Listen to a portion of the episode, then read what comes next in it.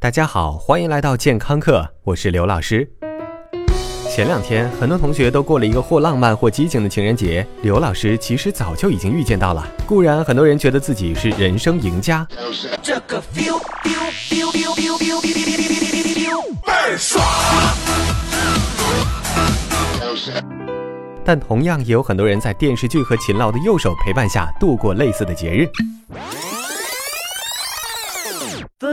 殊不知，单身的你们其实面临的风险和压力要小得多，因为恋爱就有可能分手，而一旦分手，对人体带来的伤害，也许是你万万想不到的。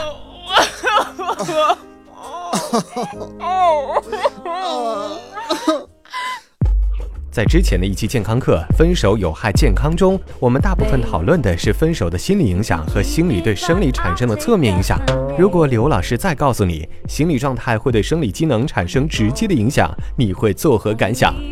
那老师，我怕。呃，其实事实确实挺让人害怕的。在一九八六年，有一位四十四岁的美国女性，因为突然丧子，非常健康的她突然发生心脏病，这让当时的医生很是不理解。老师，心碎当然会让你很难过，很难过，就得心脏病了。电视剧里也是这么演的。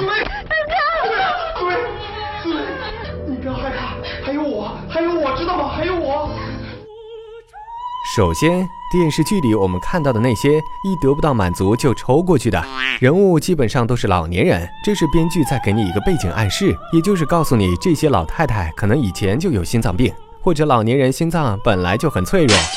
所以，其次，医学界在很长一段时间内，对于心理状态能否直接影响生理机能，没能找到直接的证据，存在很大的疑问。但是，从这位丧子的女性开始，白大褂们就开始着手研究心理状态能否影响生理机能。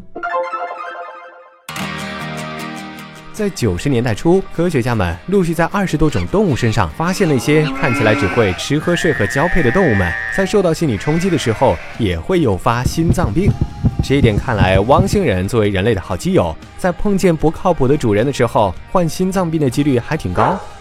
在一九九五年，一组科学家发现，在一九九一年海湾战争期间，以色列人的心脏病发生率和死亡率突然飙升，简直是救都救不过来，让人不禁怀疑，很多人都是被战争吓死的。多亏了日本医生稍后发现了一种由左心室心肌异常引起的心脏病，于是这种心脏病就有了一个像日本料理般的名字 ——Takotsubo 心肌病。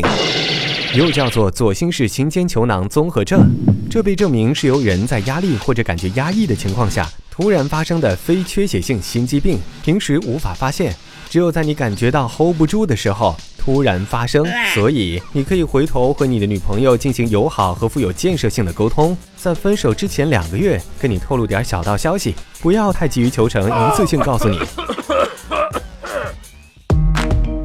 当然，不分手是每场恋爱的最终目的，即便打个五折也是常有的事情。但是刘老师还是希望所有的有情人都好好在一起，不要给社会增加不稳定的因素，也不要让男女闺蜜为你忙得团团转，对不？于是刘老师走访了一些婚姻专家，给你们提几点小小的建议，懂的请飘过，不懂的请记一下。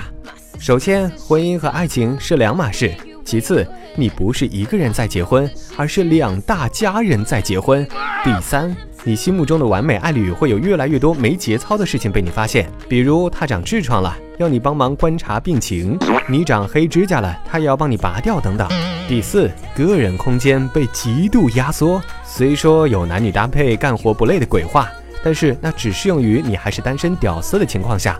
于是，在你结婚前，要想清楚婚姻生活的本来面目，给自己脆弱的左心室打点预防针吧。感谢收听，回见。